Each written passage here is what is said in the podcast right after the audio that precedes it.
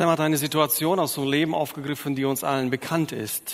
Es, gibt auch, es ergibt sich oft Streit daraus, dass ich behaupte, jemand hat was gesagt, was er nicht gesagt hat oder umgekehrt, jemand hat nicht gehört, was ich gesagt habe. Das Problem ist, wenn wir das Gleiche mit Gott machen, ziehen wir immer den Kürzeren, weil er weiß genau, was er gesagt hat und was er nicht gesagt hat. Und die vielen Dinge, die sich bei uns so festsetzen, ich denke, die meisten werden sich erinnern, die gleiche Reihe mit anderen Themen haben wir genau vor einem Jahr hier gehalten. Es sind so Themen, die sich festsetzen, die anderen Menschen in unsere Köpfen setzen, die wir irgendwo aufgreifen, die wir lesen, hören und von diesem Hören sagen unseren Glauben aufbauen. Und deshalb ist es so wichtig, dass wir, auch wenn es mal manchmal provokativ klingt, Gott hat nie gesagt, du sollst zweifeln, du sollst nicht zweifeln, soll es doch aufdecken, das, was wir bei diesen Themen vernachlässigen. Denn oft sind es nicht Lügen, sondern es sind Halbwahrheiten. Und deshalb umso schwerer zu erkennen. Goethe hat einmal gesagt, dass im Grunde der größte Konflikt im Universum, den wir haben, das Zitat von ihm ist zwischen Glauben und Unglauben. Das ist das tiefgehendste Thema der Weltgeschichte. Daher, sagt er, projiziert sich alles, jeder Konflikt in diesem Universum. Im Grunde, wenn man auf den tiefsten Grund jeder Angelegenheiten geht, geht es um Glaube oder auch Unglaube. Und so wollen wir heute zwei Schritte machen bei diesem Thema. Einmal zu differenzieren, was sind Zweifel? Zweifel sind nicht gleich Zweifel. Das müssen wir von vornherein festhalten. Zweifel sind nicht gleich Zweifel. Das wollen wir differenzieren, auseinanderhalten. Und im zweiten Schritt wollen wir uns ein Vorbild aus der Bibel nehmen, wie jemand mit Zweifel Gott gegenüber, Zweifel im Glauben umgeht. Ein sehr authentisches Beispiel, wie ich finde. Ein Psalm, der zu den, für mich ein Psalm ist, der mich am meisten ermutigt weil er auf der einen Seite so die menschliche Seite zeigt, auf der anderen Seite auch Gottes Wirken in dem Alltag ohne irgendwelche spektakulären äh, Geschehnisse. Jemand anders sagte, und der Satz hat mich fasziniert, Zweifel sind Ameisen in den Hosen des Glaubens. Sie halten ihn wach und in Bewegung. Ich bin auf dem Dorf groß geworden. Ich weiß, was das heißt, Ameisen irgendwo rumkrabbeln zu haben. Und jeder, der das hört, hat gleich ein Bild vor Augen. So, so das krabbelt irgendwo und das ist total unangenehm. Hier das Bild dafür, dass es am Leben erhält. Also jemand, der Ameisen in den Hosen hat, der bleibt nicht sitzen. Der bleibt ganz sicher in Bewegung. Davon kannst du ausgehen. Nicht, dass ich aus der Erfahrung rede, aber es ist eine Tatsache. Und dieses Bild beschreibt so vieles in unserem Glaubensleben. Positiv wie auch negativ. Zweifel sind Ameisen in den Hosen des Glaubens. Ja, wir haben bildlich die Hose an, wir sind dabei, wir sind gläubig, aber da gibt es so kleine Viecher, die hier mal zwicken und beißen und stechen und mir das Glaubensleben unangenehm machen. Nicht nur unangenehm, sondern manchmal auch richtig schwer. Und wenn wir darauf zurückgehen, äh, Zweifel, sie beginnen mit der, mit der Geschichte der Menschen. Schon im Garten Eden, die ersten Menschen, Adam und Eva, die zweifeln an, was Gott ihnen sagt. Sie geben ihm Raum und in dem Fall gefährlich viel Raum. Und daraus entsteht quasi im Grunde genommen unsere Geschichte. Das Volk Israel. Ein Volk, das Gott gesagt hat, dass er führen und leiten wird, misstraut ihm. Und aus einem Weg, der nur ein paar Wochen dauern würde, ergeben sich 40 Jahre Wüstenwanderung. Thomas, der Zwilling aus dem Johannesevangelium, ist wahrscheinlich das prominenteste Beispiel. Er ist ja auch sprichwörtlich in unserer Geschichte, in unserer Kultur als der ungläubige Thomas festgehalten worden. Ich weiß nicht warum, aber gerade so Menschen wie Thomas, wie Jona, so Menschen in der Geschichte, die irgendwie so negativ gemacht werden von Christen, die sind mir oft sehr sympathisch. So auch der Thomas. Aber dazu später ein bisschen mehr. Johannes der Täufer, jemand, der so stark im Glauben war, der Jesus vorangeht, der sagt, so werden Dinge geschehen. Ich bin nur ein Wegweiser. Das ist der Messias. In einem Moment zweifelt er, schickt seine Jünger zu ihm und sagt, Fragt ihn doch mal. Und was Jesus macht, ist wieder mal so typisch Jesus. Er antwortet die Frage nicht direkt, sondern sagt ihnen, schaut euch doch mal an, was passiert. Bildet euch selbst eure Meinung. Äh, euer Glauben soll aus den Tatsachen, aus den Fakten hervorgehen, die ihr seht und beobachtet. Und ein anderes prominentes Beispiel ist, wenn Petrus auf dem Wasser läuft. Woraus ergeben sich, woraus entstehen Zweifel? Wie kommt es dazu, dass wir zweifeln? Je nachdem, wie lange du im Glauben unterwegs bist, hast du es gemerkt, heute bin ich stark unterwegs, heute bin ich voll dabei. Wenn mir auch eine Armee von Ungläubigen, von Dämonen begegnen würde, ich würde sie mit meinem Glauben allein vernichten können. Und im nächsten Moment liegst du am Boden und da ist irgendeine kleine Ameisen in deiner Hose, die dir das alles nimmt. Zweifel sind real. Zweifel sind auch gefährlich. Deshalb ist es wichtig, dass wir heute drüber reden. Wie entstehen Zweifel? Sie können aus Misstrauen entstehen. Zurück zum Garten Eden. Warum gaben die beiden Menschen Gott so viel, äh, dem Teufel so viel Raum? Dieser Lüge, dieser Halbwahrheit. Weil sie misstrauisch waren. Von vornherein ein Misstrauen seht Zweifeln. Es kann aus Enttäuschungen kommen. Ja, auch wenn das deutsche Wort besagt, es wird jemand aus der Täuschung herausgeführt, die Leute trifft es hart. Junge Menschen, die beten im Glauben, es passiert nicht und sie sind dabei, den Glauben auf den Nagel zu hängen. Sie sind dabei aufzugeben, weil etwas in ihrer Rechnung nicht aufgeht. Ihre Vorstellung und das, was passiert, die Realität. Und daraus ergeben sich Zweifel und nicht oft existenzielle Zweifel, das ihnen den Glauben kosten kann. Sie können sich ergeben aus Wissenslücken. Wir Menschen werden unser Leben lang mit Wissenslücken leben. Wir werden nie alles beantworten können. Wir werden nie alles erklären können. Wir werden immer mit Wissenslücken leben müssen. Und jedes Mal, wenn wir diese Wissenslücken versuchen zu schließen, mit unserer Logik, mit irgendwelchen Fakten, mit Schlussfolgerungen, die sich von irgendwoher ableiten, sind wir in Gefahr, dort zu stolpern. Diese, das ist eigentlich das eigentliche Problem, über das wir später ein bisschen mehr reden werden. Oder es sind einfach spekulative Rückschlüsse. Wir spekulieren, weil wir es nicht genau wissen. Ich halte die Evolutionstheorie für eine Spekulation. Sie ist genauso nicht beweisbar wie der Schöpfungsbericht. Niemand ist von uns dabei gewesen. Es ist ein spekulativer Rückschluss, wie Dinge sein könnten. Und deshalb wird es dann irgendwann zu einem Glaubensbild oder vielmehr zu einer Ideologie, die geprägt wird in Schulen, in Unis und in der ganzen Gesellschaft. Wichtig ist, wenn wir über Zweifel reden, oft ist es so schwarz und weiß. Entweder hast du Zweifel oder du hast Heilsgewissheit. Wenn du Zweifel hast, hast du keine Heilsgewissheit. Es ist nicht so schwarz-weiß. Es ist uns wichtig auch zu sagen, und er kennt uns in unseren Predigten nicht so, dass wir irgendwelche platten, verkürzten Antworten liefern. Es ist uns wichtig, die Dinge ein bisschen zu differenzieren und auch viele Grauzonen aufzuweisen. Das ist ja das Problem so. Wenn wir schwarz und äh, weiß malen, das Grau vernachlässigen, dann haben wir eine Riesenlücke.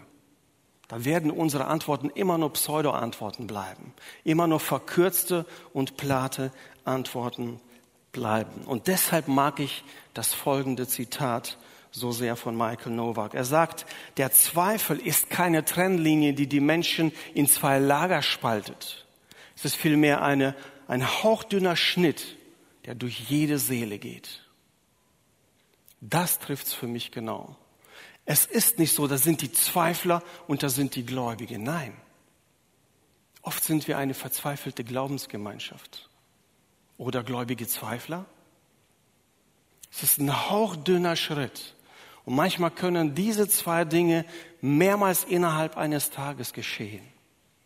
Je nachdem, wo du in deinem Glauben stehst, je nachdem, was dir im Leben begegnet ist oder auch nicht ist.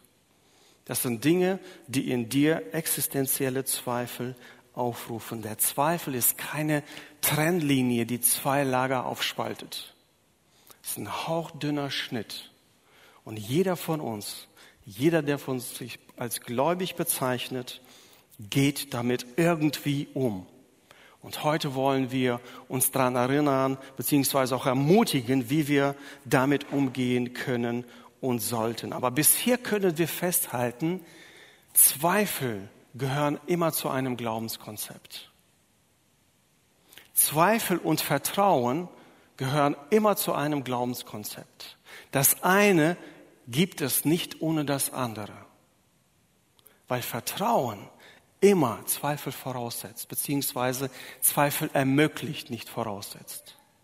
Sonst wäre das kein Vertrauen. Und so können Zweifel unseren Glauben stärken und tiefer verwurzeln, wenn wir das Unbekannte, das, diese Wissenslücken, die wir haben, mit Vertrauen überbrücken.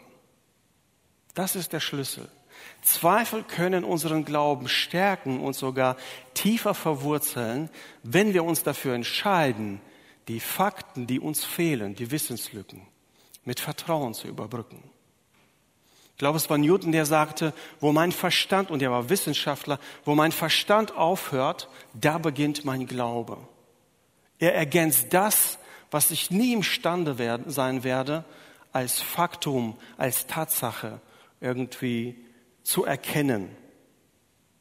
Zweifel können unseren Glauben stärken, wenn wir es mit Vertrauen überbrücken. Und deshalb auch die Begegnung mit Thomas so interessant. Jesus verdammt Thomas nicht. Jesus stellt doch nicht auch irgendwie so als, ja, wie dumm kannst du eigentlich sein nach drei Jahren, dreieinhalb Jahren, wo du mit mir unterwegs bist? Gar nichts. Aber er zeigt auch den ganzen Ernst auf und sagt am Ende, jetzt wo du mich gesehen hast, glaubst du.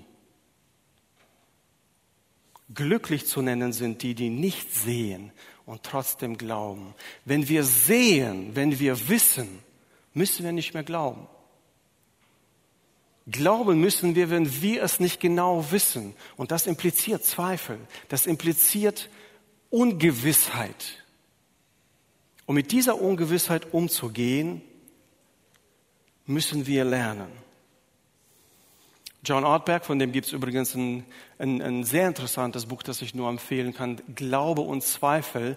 Und dort setzt er sich mit allen Dingen auseinander, wie die Schöpfung, ähm, die Religionen und äh, zieht den Faden durch das ganze Buch so, wenn ein Mensch Zweifel hat, ist ein gutes Buch zu empfehlen. Oder jemand, wenn jemand sich interessiert für den Glauben, ist auch ein gutes Buch zu empfehlen. Und einige Gedanken sind hier auch hineingeflossen in dieser Predigt äh, aus diesem Buch. Und einen Satz, den er prägt, der, der hat mich erstmal so ein bisschen aus der Bann geworfen und nachher aber einiges korrigiert in meinem eigenen Verständnis. Und er lautet so, wenn Wissen kommt, geht der Glaube. Wenn Wissen kommt, geht der Glaube. Und ich rede von keinem faktenlosen Glauben. Der christliche Glaube ist faktisch. Der christliche Glaube ist historisch. Es gibt Heilstatsache. Es gibt Tatsachen, die historisch festgehalten worden sind, aber auch nicht alle. Und diese gilt es zu ergänzen. Aber jedes Mal, wenn ich etwas weiß, sicher weiß, Sam sitzt hier in einem Raum, ich muss es nicht glauben. Es schließt sich aus. Wer von euch glaubt, dass ich in der rechten Hand einen 20-Euro-Schein habe? Alles ungläubig hier im Saal. Glaubt es niemand? Wer glaubt, dass ich 20? Zwei glauben. Dankeschön. 20-Euro-Schein hier in der Hand habe. Und jetzt werde ich euren Glauben zerstören, Peter und Hans. Indem ich euch den zeige. Und jetzt müsst ihr nicht mehr glauben. Jetzt ist es eine Tatsache, jetzt ist es Wissen. Und das ist der Unterschied. Und deswegen, wenn es darum geht, dass wir glauben, dass wir vertrauen müssen, da wird es immer Zweifel implizieren. Und diese Ungewissheit zu überbrücken, das ist, wo Vertrauen, wo Glaube notwendig ist.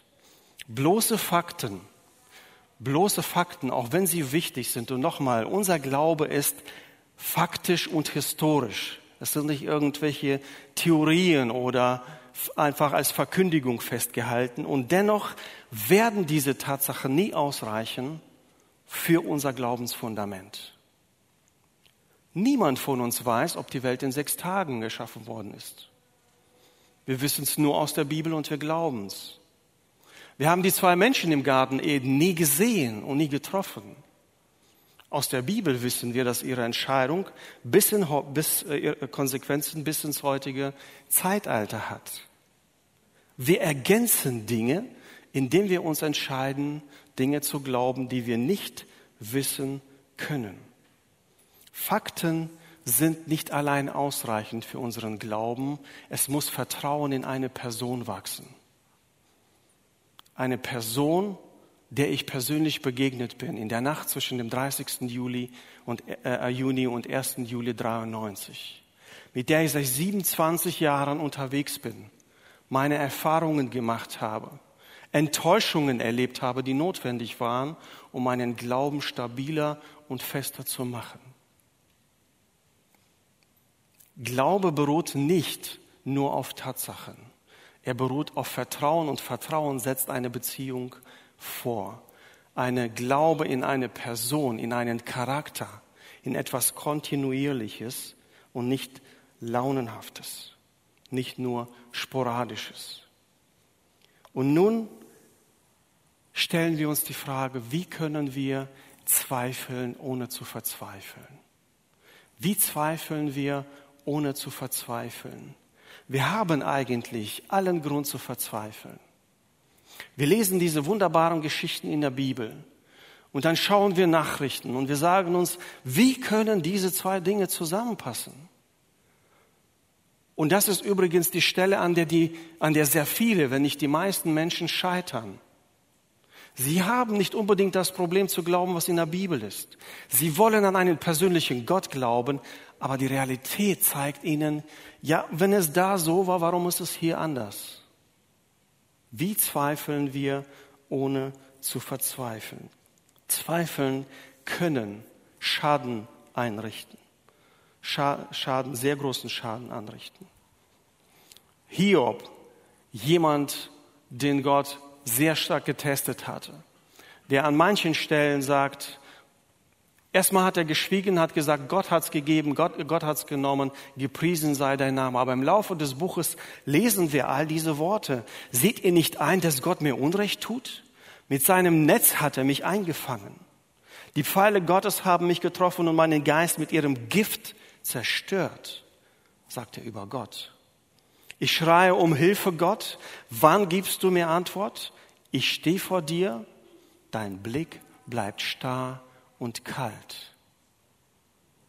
Das sind verzweifelnde Ausrufe aus dem Leben von jemandem, der mit Gott unterwegs war und der Gott von einer ganz neuen Seite kennenlernt.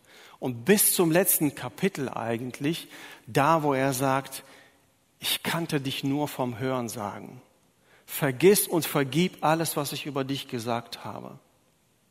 Jetzt, wo ich dir begegnet bin, weiß ich, wie töricht, wie dumm, wie kurzsichtig ich war in dieser Situation.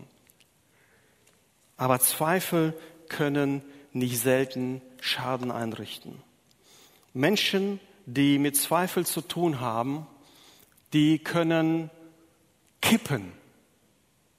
Oft haben wir es mit Skeptikern, also ich glaube, jeder ist Skeptiker gewesen, der zum Glauben gekommen ist.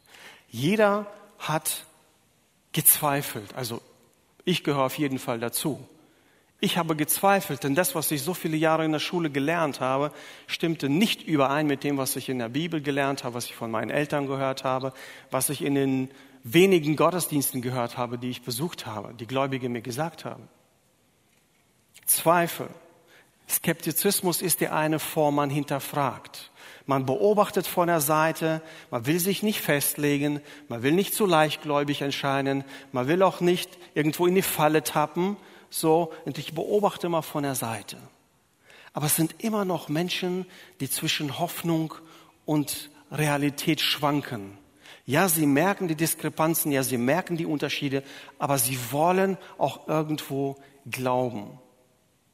Und jemand sagt, es gibt keinen, Pascal sagte, es gibt keinen hundertprozentigen Skeptiker. Skeptiker sind immer noch Menschen, denen du etwas sagen kannst, die du überzeugen kannst, denen du Argumente bringen kannst. Und so einem, über so einen haben wir gesprochen. Das war der Thomas. Er sagt, bevor ich nicht meine Hände in die Wunden lege, bevor ich ihm nicht begegne, werde ich nicht glauben. Nur schließt sich das in dem Fall gegenseitig aus. Und Jesus sagt, diejenigen, die nicht sehen, auf die kommt es letztendlich an.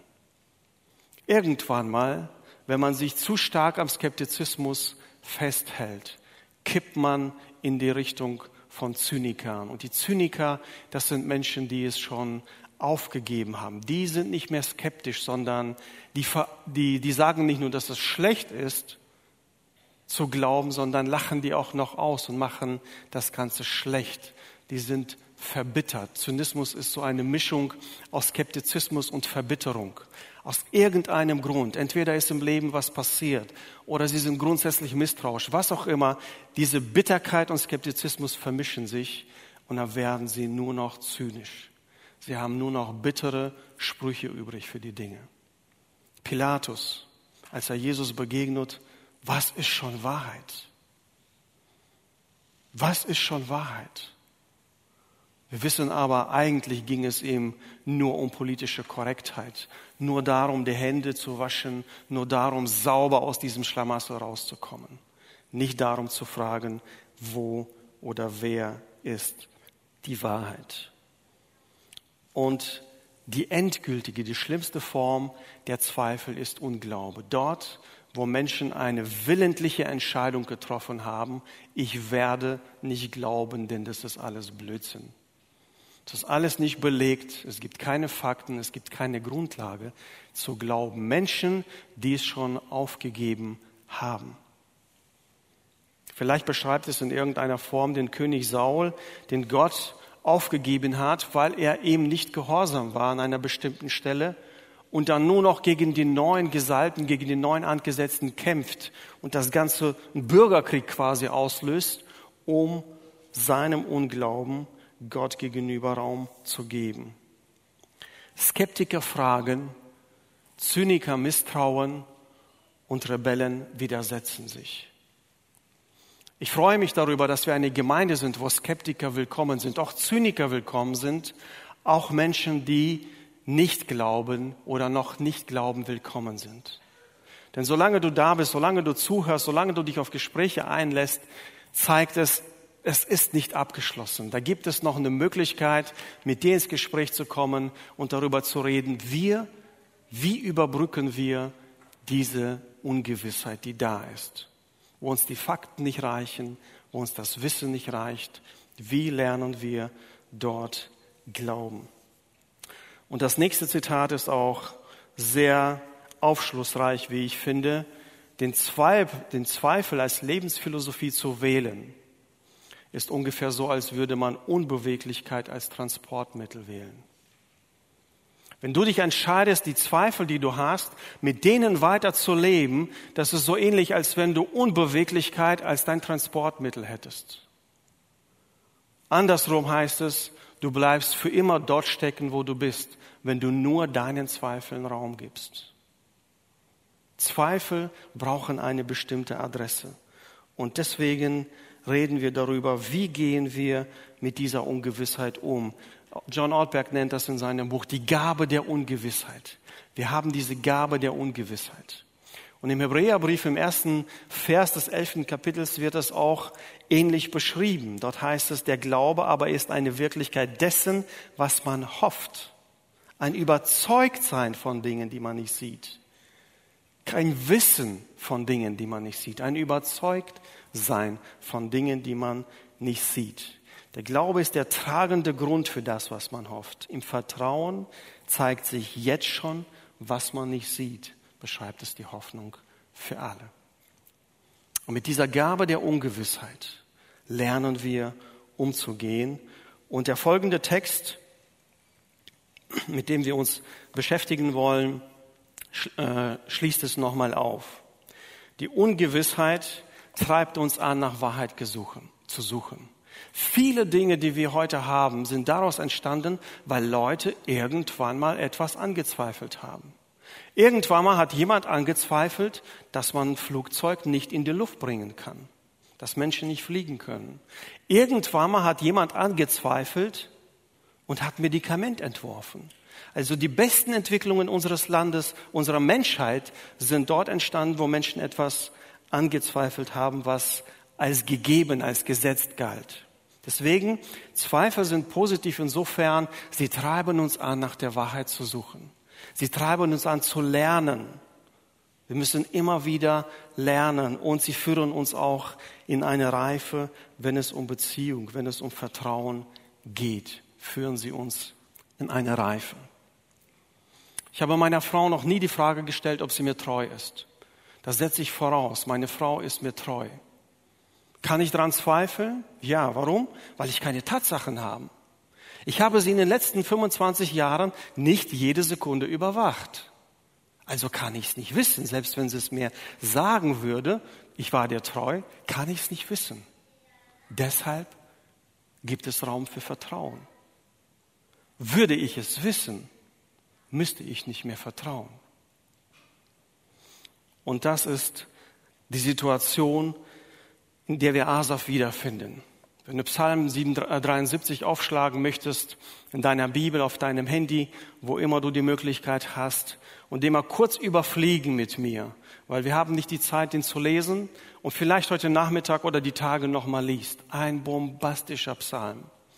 Da ist so viel Leben, so viel Alltag, so viel Realität drin, so viel Schmerz drin und auch noch Begegnung mit Gott. All die Dinge, die wir brauchen, um ein authentisches Glaubensleben zu leben, wie ich finde. Psalm 73. Ein Psalm von Asaf. Gott ist gut zu Israel, zu allen, die ein reines Herz haben. Das kann niemand bestreiten. Aber ich wäre fast gestrauchelt. Ich wäre fast gefallen. Mir ist der Boden unter den Füßen verschwunden. Es fehlte nicht viel und ich wäre zu Fall gekommen. So beschreibt er seine Situation. Asaf ist nicht nur irgendein Gläubiger. Asaf ist ein Anführer für die Sänger im Tempel. Also ein christlicher Leiter würde man heute sagen. Jemand, der ein Vorbild für andere ist. Darf er zweifeln? Und offensichtlich, ob er darf oder nicht, er tut es. Und wenn wir den Psalm weiterlesen, verstehen wir auch, woran es liegt. Ähm, es heißt in den, ab dem Vers 4 zum Beispiel, er beobachtet die Menschen, die mit Gott nichts zu tun haben wollen. Sie sind stolz, sie sind frech, sie sind blasphemisch, sie sagen, Gott lebt im Himmel, er hat mit unserer Realität nichts zu tun. Sie sind gewalttätig, sie verführen andere Menschen und das Schlimmste ist, sagt er, dass die Gläubigen denen hinterherdackeln und ihre Lebensweise übernehmen und ihnen Glauben schenken.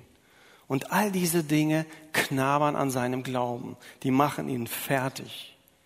Es geht nicht nur so, hm, interessante Beobachtung, was da so passiert. Nein, Asaf ist am Boden. Er ist zerstört. Er ist dabei, den Glauben an den Nagel zu hängen. Und er sagt, das, was ich sehe, kommt nicht mit dem überein, was ich von Gott kenne und was ich aus dem Wort Gottes kenne. Hier gibt es einen Bruch. Hier gibt es eine Ungewissheit. Und seine erste Schlussfolgerung ist, Gott hält nicht, was er sagt. Gott ist nicht treu, weil das nicht eintrifft, was er gesagt hat. Das ist seine erste Schlussfolgerung. So dachte ich nach, heißt es in Vers, in Vers 16. So dachte ich nach um all dies zu begreifen, doch es war zu schwer für mich. Ich hab's nicht begriffen. Ich weiß nicht, wie viele Monate oder Jahre Asaf sich damit rumgetragen hat. Ich weiß nicht, wie lange es gedauert hat, bis Asaf dort angekommen ist, wo er, was er im Vers 17 beschreibt. Es war schwer für mich so lange, bis ich endlich in Gottes Heiligtum war. Bis ich dort begriff, welches Ende auf jene Menschen wartet. Asaf begegnet einer Realität, sie deckt sich nicht mit dem, was er von Gott, über Gott und aus dem Wort Gottes kennt. Und er kommt, er hat Zweifel, er kommt in eine sehr missliche Lage, bis er sich entscheidet, seine Augen wegzu, wegzulenken von dem, was er beobachtet, hinzulenken zu dem, den er anzweifelt, Gott. Dafür geht er in das Heiligtum. Wir haben keine Einzelheiten. Wie hat es ausgesehen? Hat er eine Schriftrolle ausgepackt? Hat er gebetet? Hat er geopfert? Was, was immer die, äh, die, die, äh, die Tatsachen drumherum waren, wissen wir nicht. Aber er sagt, dort im Heiligtum, in meiner Begegnung mit Gott, habe ich verstanden, dass es nicht um das Leben hier geht, sondern das Ende der Menschen, das krönt. Dort begriff er, welches Ende jene Menschen haben werden. Und später heißt es im, ähm, Vers 23, nachdem er wahrscheinlich das durchgebetet hat, vielleicht hat er gefastet und Gott ihm deutlich gemacht hat, das Ende krönt, das am Ende kommst du bei mir an und andere nicht, sagt er, aber nun bleibe ich für immer bei dir und du hast mich bei meiner rechten Hand gefasst. Du leitest mich nach deinem weisen Plan und nimmst mich am Ende in Ehren auf. Dort habe ich begriffen, was mit den Menschen passiert, die an Gott nicht glauben, die Gott verleugnen, die ein Leben führen, das entgegengesetzt ist zu dem, was Gott möchte. Und als ich das begriffen habe, und er sagt es noch mit ganz harten Worten. Ich war verständnis, verständnislos wie ein Tier vor dir. Ich habe mein Gehirn ausgeschaltet, mein Herz. Ich war unverständlich, verständnislos vor dir, bis du meinen Blick weggelenkt hast davon. Nun bleibe ich für immer bei dir, denn du hast einen Plan. Dieses Loblied geht weiter. Er sagt, wen habe ich im Himmel außer dir und auch auf der Erde habe ich nach nichts verlangen, wenn ich nur dich bei mir weiß. Wenn auch meine Kräfte schwinden und mein Körper mehr und mehr verfällt, so gibt auch Gott meiner Seele Halt. Es ist alles, was ich brauche und das für immer. Asaf ist jemand, der Gott seit langer Zeit kennt. Jeder von uns, ganz gleich wie lange du mit ihm unterwegs bist, in meinem Fall sind es über 27 Jahre, kommt an einen Punkt, wo er das, was er beobachtet, vielleicht im eigenen Leben, vielleicht erleben wir etwas so Schlimmes und wir beten sehr lange für etwas und das trifft nicht ein. All diese Dinge können Zweifel auslösen. Aber von Asaf dürfen wir lernen, dass wir diese Zweifel aussprechen dürfen und auch sollen. Gerade in den Psalmen so authentisch, wie die Leute in den Psalmen mit Gott umgehen. Also für mich ist das eines der größten Vorbilder. Sie halten nichts zurück. Sie sprechen ihren Hass aus. Sie sprechen ihren Groll aus, ihre Zweifel. All das legen sie, und das ist der Punkt, legen sie Gott vor. Auch die sogenannten Rachepsalmen. Man sagt dann, wie kann man nur so als Gläubiger beten, wie kann man sich sowas wünschen? Der Unterschied ist, die führen es nicht aus auch wenn sie es so schlimm ausmalen, sie legen es Gott vor. So wie Asaf. Und das ist die Einladung auch an dich und an mich. Das ist die Einladung an Zyniker, an Skeptiker, an Ungläubige. Wage eine Begegnung mit Gott. Er wird deine, deinen Blick anders lenken. Und es gibt einen Theologen, sehr bekannten Theologen, er beschreibt in dieser Situation mit dem folgenden Zitat etwas ganz Interessantes. Die Zeiten des Wohlbefindens im, Mensch, äh, Wohlbefindens im menschlichen Leben sind Zeichen der Orientierung. Wenn es uns gut geht, dann haben wir Kraft, unsere Gedanken sind frei, unser Gemüt ist frei, unsere Emotionen, wir orientieren uns, wir planen, wir legen unsere Bahn fürs Leben. Die Zeiten des Schmerzes, der Entfremdung, des Leidens und des Todes sind oft Zeiten der Desorientierung. Ich hatte eine Richtung im Leben. Und plötzlich stirbt ein Mensch, der mir ganz nahe war, für den ich lange gebetet habe, oder so unglücklich, dass ich mich frage, wo warst du? Selbst Jesus hat diese Frage gewagt auszusprechen. Wo warst du? Und plötzlich ist alles, was ich bisher gedacht und geglaubt habe, alles irgendwie nicht mehr da oder nur noch verschwommen da. Eine völlige Desorientierung. Ein Fragen. Was soll ich damit? Wie kann ich damit umgehen? Wie werde ich am Ende aus dieser Situation rauskommen? Und dann gibt es Zeiten der Neuorientierung, sagt Walter Brüggemann, sind jene, wenn wir von den neuen Gaben Gottes überwältigt werden, wenn die Freude die Verzweiflung durchbricht, wenn Menschen, so wie Asaf, und seit den knappen 14 Jahren, die ich hier in Siegburg bin, habe ich das mit einigen von euch erlebt. Zeiten der völligen Dunkelheit, der Verzweiflung, wo man nur noch schreien kann, wo man nicht mehr beten kann und dann ähnlich wie Asaf Gott begegnet, mit Gott durchbetet, andere für sich beten lässt, durchbricht und neu entdeckt, dass Gott treu ist. Auch wenn Dinge nicht so sind, wie ich sie gerne hätte, auch wenn Dinge nicht so sind, wie ich bisher geglaubt habe, dass sie sein sollten. Diese Phasen in unserem Leben, in denen ist es wichtig, dass wir die richtige Adresse für diese Zweifel haben. Dass wir sie nicht verneinen, dass wir auch Menschen nicht auslachen und nicht schlechtes Gewissen machen, die Zweifel äußern. Gerade wenn es junge Menschen sind, die dabei sind, ihren, ihren eigenen Glauben zu formen.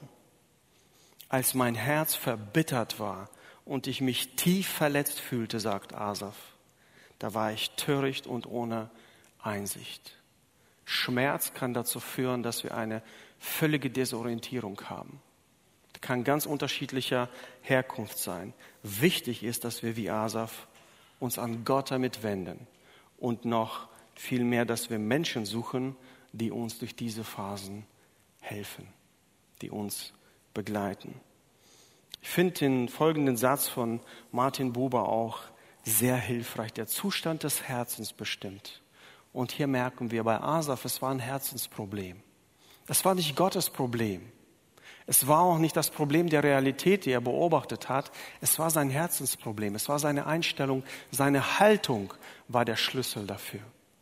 Der Zustand des Herzens bestimmt, ob ein Mann oder eine Frau in der Wahrheit lebt, in der die Güte Gottes erfahren wird, oder im Schein der Wahrheit, wo die Tatsache, dass es ihm oder ihr schlecht geht, mit der Illusion verwechselt wird, dass Gott nicht gut zu ihm oder ihr ist.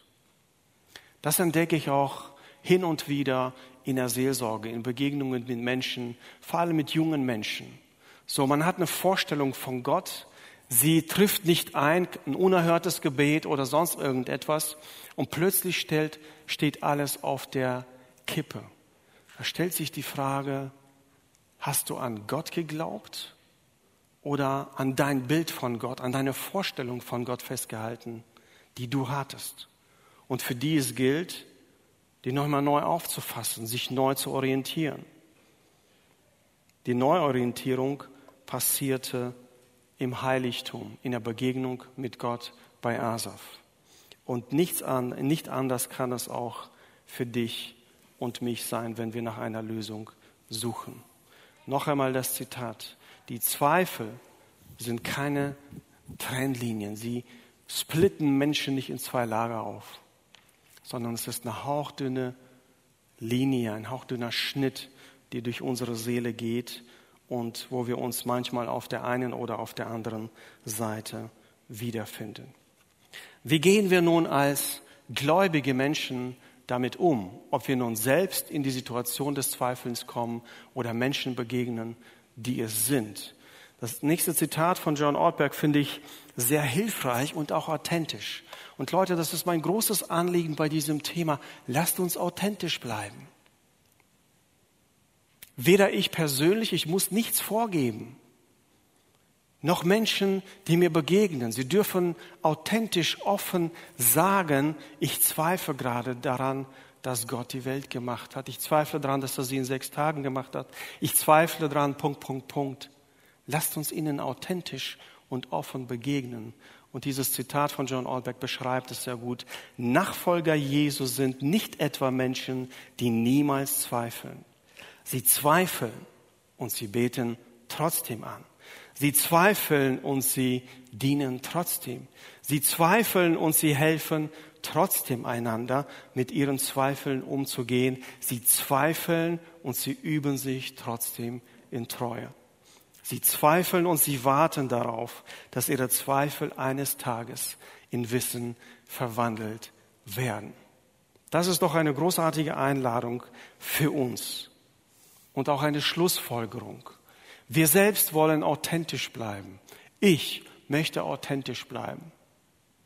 Was meine Zweifel angeht, in welchem Bereich sie auch immer sind, will ich authentisch sein und nichts vorspielen. Hiob, Asaf sind für mich gute Vorbilder darin. Wir wollen lernen, auch mit der Ungewissheit umzugehen. Als Glaubensmenschen werden wir unser Leben lang mit Ungewissheit zu tun haben. Nie werden uns alle Fakten reichen, um diese Wissenslücken zu schließen. Also entscheiden wir uns doch, diese Ungewissheit mit Vertrauen, mit Glauben zu überbrücken. Wachsen in der Beziehung Gott mehr kennenlernen und in seinen beständigen Charakter zu vertrauen und nicht in etwas anderes. Lasst uns Zweiflern zuhören. Lasst uns Skeptiker willkommen heißen. Lasst uns Zynikern zuhören und helfen und heilen, verstehen, wo kommt diese Verbitterung her? Wo haben diese Menschen etwas Falsches über Gott festgehalten? Und auch mit den ungläubigen Menschen möchte ich ins Gespräch kommen und einfach hinterfragen, woran hängst du deinen Unglauben? Woran machst du den fest? An welchem Punkt hat sich Misstrauen eingeschlichen in dein Herz und hat es wirklich Grund dafür? Und mit den folgenden zwei Folien möchte ich einladen. Zum einen, wie wir mit zweifelnden Menschen umgehen können und zum anderen, wie wir selbst mit Zweifeln umgehen können. Wenn sich Menschen an dich wenden, die Zweifel haben und das Schlimmste, was wir machen können, gerade bei Kindern, dass wir es runterspielen. Ach, der ist nur acht, neun Jahre alt. Ach ja, wenn ich dem das und das sage, dann wird er mich schon in Ruhe lassen. Weil ich habe ja auch nicht alle Fragen. Ich habe ja auch meine Zweifel. Was soll ich dem denn sagen? Spiel es nicht runter. Lass solche Gespräche zu sei einladend und mach den nicht, nicht, nicht, nicht zunichte, spiel es nicht runter. Sei selbst neugierig. Wenn dieser Mensch mit dir spricht, zu fragen, woher kommen die Zweifel? Wie, wie, wie sind die entstanden? Worum geht es da? Gibt es da Fakten dafür, die er oder sie noch nicht kennen? Oder ist es wirklich etwas, was nie beantwortet werden kann und wir hier nur einen gemeinsamen Weg gehen können. Übrigens, ich glaube auch Menschen, wenn sie zu uns kommen und Hilfe suchen, sie wollen in seltensten Fällen explizite, konkrete Antworten, sondern sie wollen, dass jemand sich mit ihnen auf den Weg macht und mit ihren Fragen beschäftigt und sie versucht zu verstehen und dort auch zu begleiten. Und verdamme niemanden, der dir gegenüber Zweifel äußert. Sehr leicht ist es passiert, indem wir den Finger heben, oh, wir sind gerade in einer guten Situation, wir haben starken Glauben, wie kannst du nur zweifeln? Wenn du zweifelst, dann fehlst dir an Ungewissheit und wenn es dir an Ungewissheit fehlt, dann gehst du verloren. Lasst uns nicht solche Menschen sein. Und wenn du selbst jemand bist, der an Gott zweifelt, dann sei authentisch.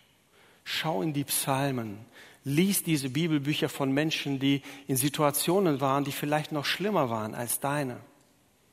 Und schau dir ab, was haben sie gemacht? Erstens, sie haben ihre Zweifel immer an Gott adressiert. Schau mal der Unterschied zwischen Petrus und Judas. Beide haben in irgendeiner Weise Jesus verraten.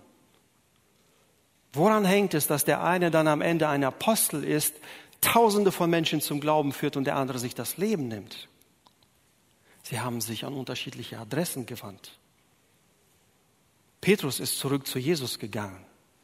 Und hat bekannt, Judas nicht. Geh mit deinen Zweifeln dorthin, wo dir geholfen wird, und zwar zu Gott. Sei authentisch damit. Und suche dir auf jeden Fall einen kompetenten Ansprechpartner.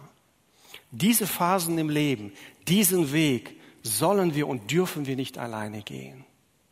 Ich vergleiche das immer mit einer Quelle und einer Pfütze. Warum ist sie dreckig? Warum stinkt sie nach einer Zeit? Es hat keine lebendige Quelle. So sind wir, wenn wir für uns allein bleiben. Immer dieselben Gedanken, immer dieselben Zweifel und irgendwann sind wir vergiftet. Such dir jemanden, mit dem du reden kannst. Ob es wir sind, ob es jemand in deinem Leben ist, den du vertraust, geh diesen Weg gemeinsam, sei authentisch und sammle Fakten. Manchmal fehlen noch Fakten und die gibt es auch in der Bibel, die gibt es in der Geschichte, die gibt es in der Wissenschaft. Glaube und Wissenschaft schließen sich nicht aus.